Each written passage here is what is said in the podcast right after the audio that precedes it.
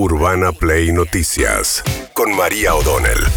Todos los días, la información destacada. Con las voces de sus protagonistas. Búscanos en Spotify y seguinos para enterarte de todo lo que tenés que saber. Urbana Play Noticias. Un update con la información más importante. Urbana Play 1043. Una nueva experiencia.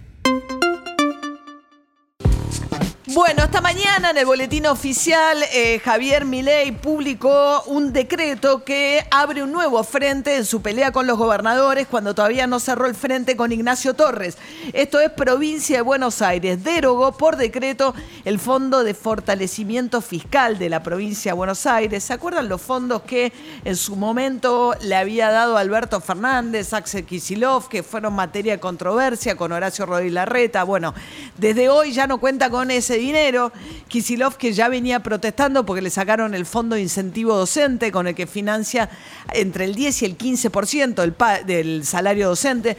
Por eso hay paro hoy de los trabajadores de CETERA, que es el gremio nacional de docentes. Hay que ver cómo eso afecta al inicio de clases o no, o en qué medida, en estos ocho distritos que están arrancando hoy las clases.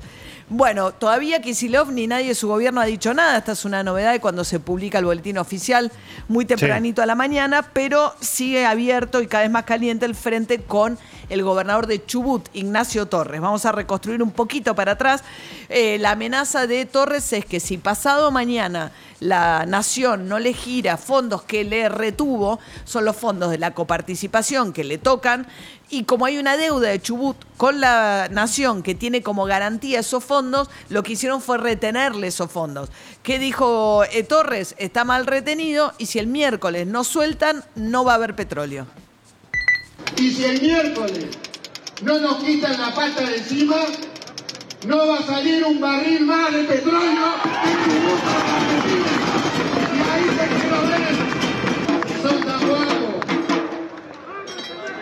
Es ilegal lo que están haciendo. Y vamos a ir hasta las últimas consecuencias. El miércoles le vamos a transmitir a todos los comodorenses cuál es la situación.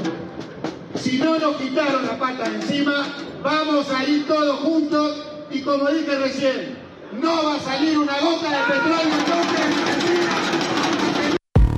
bueno, no va a salir eh, una gota de petróleo si no nos sacan la pata de encima. Obvio que el gobernador no tiene una canilla que pueda abrir y cerrar. Él depende de alinear a los sindicatos de manera tal que frenen la producción. Eh, son empresas privadas las que explotan los yacimientos en la provincia de Chubut.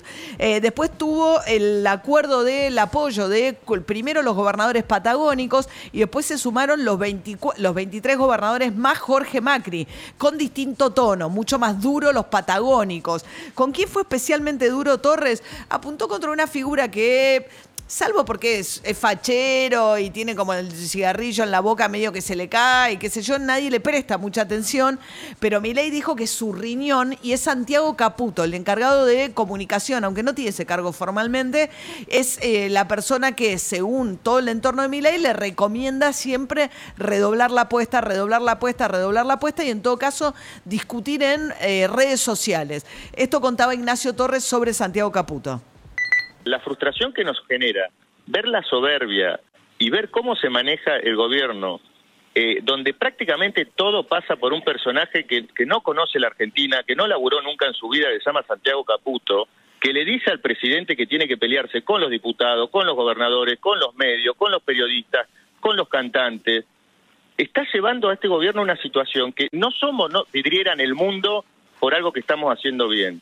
se nos ríen. El gobierno nacional no tomó ninguna medida de esa, porque por Twitter son muy guapos, se animan a pelearse con, con Lali Espósito, pero yo no vi que den ninguna pelea para terminar con esas que son las verdaderas mafias. Dice Santiago Torres que la, amenaza concreta fue vamos a sacar los tanques a las redes.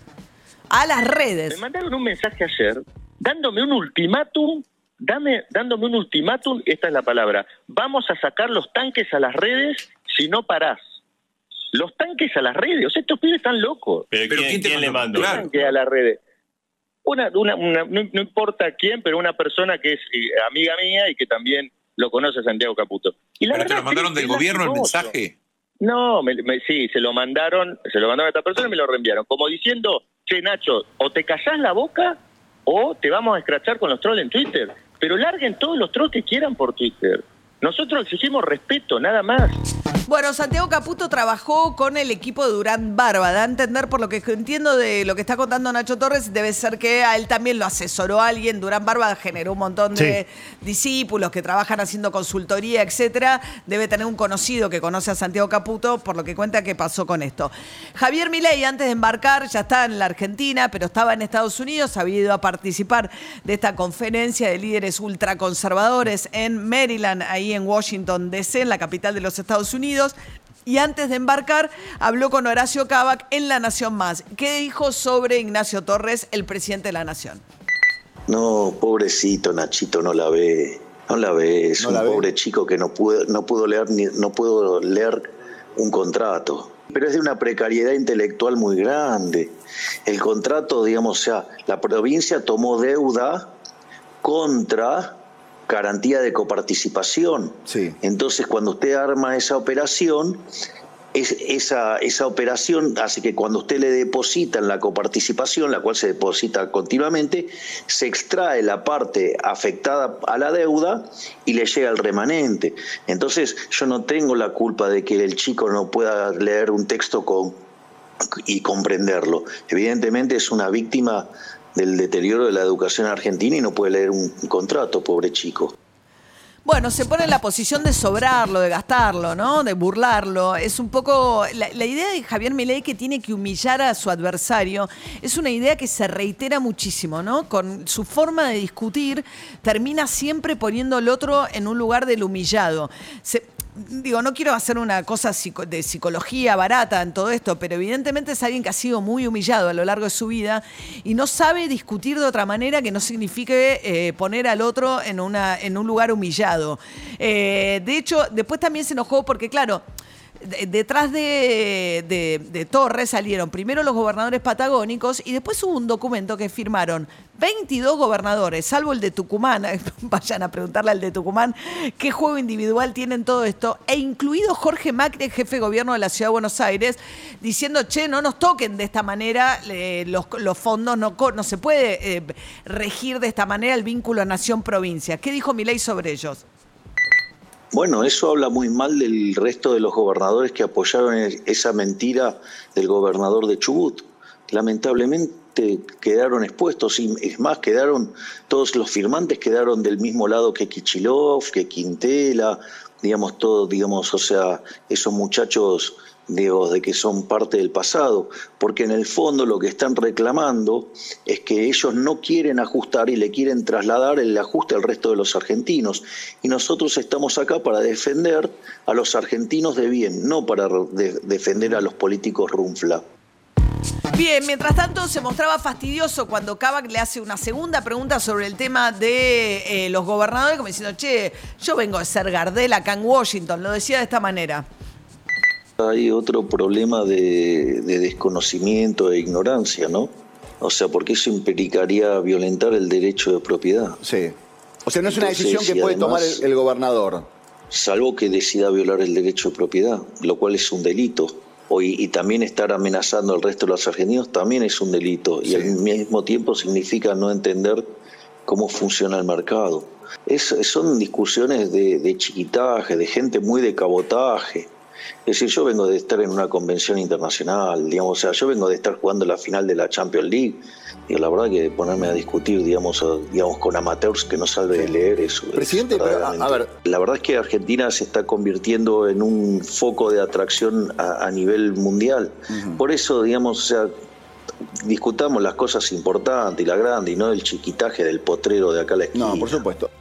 Bueno, es cierto que Milei es un foco de atención en el mundo, como una rareza también. Un presidente anarcocapitalista que dice que el Estado no sirve para nada, dio una hora de clase en la convención conservadora en la que se abrazó con eh, Donald Trump, que está en un curso de volver hacia la presidencia de Estados Unidos, pero investigado y procesado por sedición, por no haber querido reconocer el resultado de las elecciones en las que le ganó Joe Biden, abrazado con el hijo Bolsonaro, que ni siquiera puede salir de Brasil porque está acusado también de haberse atentado en contra del legítimo triunfo de Lula da Silva en Brasil, abrazado con Bukele, que tiene el nivel mayor de encarcelamiento en el mundo de la población con poderes especiales, eh, cosa que le da una enorme popularidad, pero ese es el mundo que aplaude hoy a Milei. En términos de inversiones reales, gente interesada en invertir en Argentina, es cierto que uno puede pensar que el contexto es muy difícil y eso no le puedes echar la culpa a Milei del contexto actual, pero hay una eh, enorme incertidumbre política. La número dos del Fondo Monetario Internacional, que estuvo acá la semana pasada, eh, sacó un documento primero el fondo y después dio reportajes, cosa que es bastante inusual, diciendo que el ajuste no tiene que caer mayoritariamente en los hombros de los jubilados y los trabajadores y en el recorte de planes sociales, porque además eso, el fondo también lo dice por pragmatismo, ni siquiera por humanismo, es esto se vuelve insostenible en el tiempo, ¿no? Bueno, mientras tanto... Eh, Donald Trump eh, dijo en ese cruce que tuvo con Milley, Milley estaba entusiasta como pocos mientras lo abrazaba. Se encontraron, eh, estaba teniendo lugar la convención y ellos se encontraron en la parte de la, digamos, donde estaban los técnicos de sonido y demás, se abrazan fuerte y ahí este, Donald Trump empieza con MAGA, Make Argentina Great Again. Saben que el lema de Trump, que lo llevó a la presidencia de los Estados Unidos, fue Make America Great Again. Y ahora empezó con, en lugar de hacer América de grande nuevamente, hacia la Argentina grande nuevamente. Tenemos unos increíbles este, invitados, líderes mundiales. Uh, Tenemos de todo el mundo, locales y de todo el mundo. Quiero mencionar un. Eh, quiero hablar del presidente de la Argentina que ha tenido un montón de publicidad. Es un gran hombre. Él es MAGA. Make Argentina great again. No, and he said, I am MAGA. Él me dijo, yo soy maga. Y yo realmente pienso que él es uno de los pocos que realmente lo puede hacer bien. Javier Milei, muchas gracias. Ahí va. Bueno, le deseó que vuelva a la presidencia. Había estado acá Anthony Blinken, el canciller de Joe Biden, que está teniendo una pelea muy dura con Trump en el plano electoral en la Casa este, Rosada. Y después salió Milei a apostar en Estados Unidos por este, la reelección, o sea, la vuelta al poder de Donald Trump. Eh, mientras tanto, Elisa Carrió, eh, la primera que se cortó de Juntos por el Cambio, Juntos por el Cambio ya no existe más como tal, en el sentido, pero sí como gobernadores. Fíjate que los gobernadores firmaron todos juntos. En el Congreso ya el PRO funciona solo, bajo la conducción de Ritondo, alineado totalmente con mi ley. El radicalismo funciona por otro lado y la primera que, dio por roto Juntos por el Cambio en su momento, como, como miembro fundadora, era Lilita Carrió. ¿Qué dijo Lilita Carrió el fin de semana? Es un anarcocapitalista convencido, no nos mintió. Lo que pasa es que nadie buscó el significado. ¿Usted cómo califica el gobierno de, de Miley? Es una especie de darwinismo social, ¿está claro? que algunos hablan de la psicología evolutiva, tiene incluso antecedentes. Por ejemplo, él dice, bueno, bueno, antropológicamente nosotros hemos evolucionado. Pero ¿cómo terminamos así con esta idea? En el caos, en el caos. caos a lo cual él adiciona esta utopía libertaria, si se quieren servir. Hay una utopía libertaria y hay una práctica. Y en esto consiste la estrategia política. Por eso la mesa chica, ellos tienen un plan. Por eso dicen, no la ven. Eh, no la ven, ¿qué quiere decir? No ven la destrucción del Estado. Bueno, eh, la otra gran pelea es en el PRO, porque Patricia Burrich y Mauricio Macri intentaron intermediar en distintos momentos entre Ignacio Torres, que es un eh, gobernador del PRO, y Milei. Primero Macri le habla y después va y le dice, che, no puedo hacer nada. Milei ayer dijo que se va a reunir en unos días con Macri. Pero Patricia Burrich dijo, eso es un chantaje, vos no podés amenazar, le dijo a Torres, y salió a criticar a Torres y a defender a Milei. Y a raíz de eso hizo circular en el PRO un documento de apoyo apoyo a mi ley. Fíjense que todavía está pendiente la pelea entre Patricia Burrich y Macri por quién va a presidir el PRO. Eso también está en juego en esta, en esta discusión, ¿no? ¿Qué decía Patricia Burrich ayer regañando a Torres en esta discusión? Yo hablé la semana pasada con eh, Nacho Torres y él me planteó estaba muy ofuscado con el que había pasado, que en realidad es una deuda, no es un, nadie le está reteniendo la coparticipación, eh, me parece que esa es una discusión válida. Lo que no puede hacer de ninguna manera un miembro del PRO es hacer una rebelión eh, planteando que no va a dejar sacar petróleo, eh, generando una situación de incertidumbre nacional e internacional, eh, tocando la propiedad privada, porque el petróleo no es del gobernador. Yo le dije, vas a quedar como Cataluña.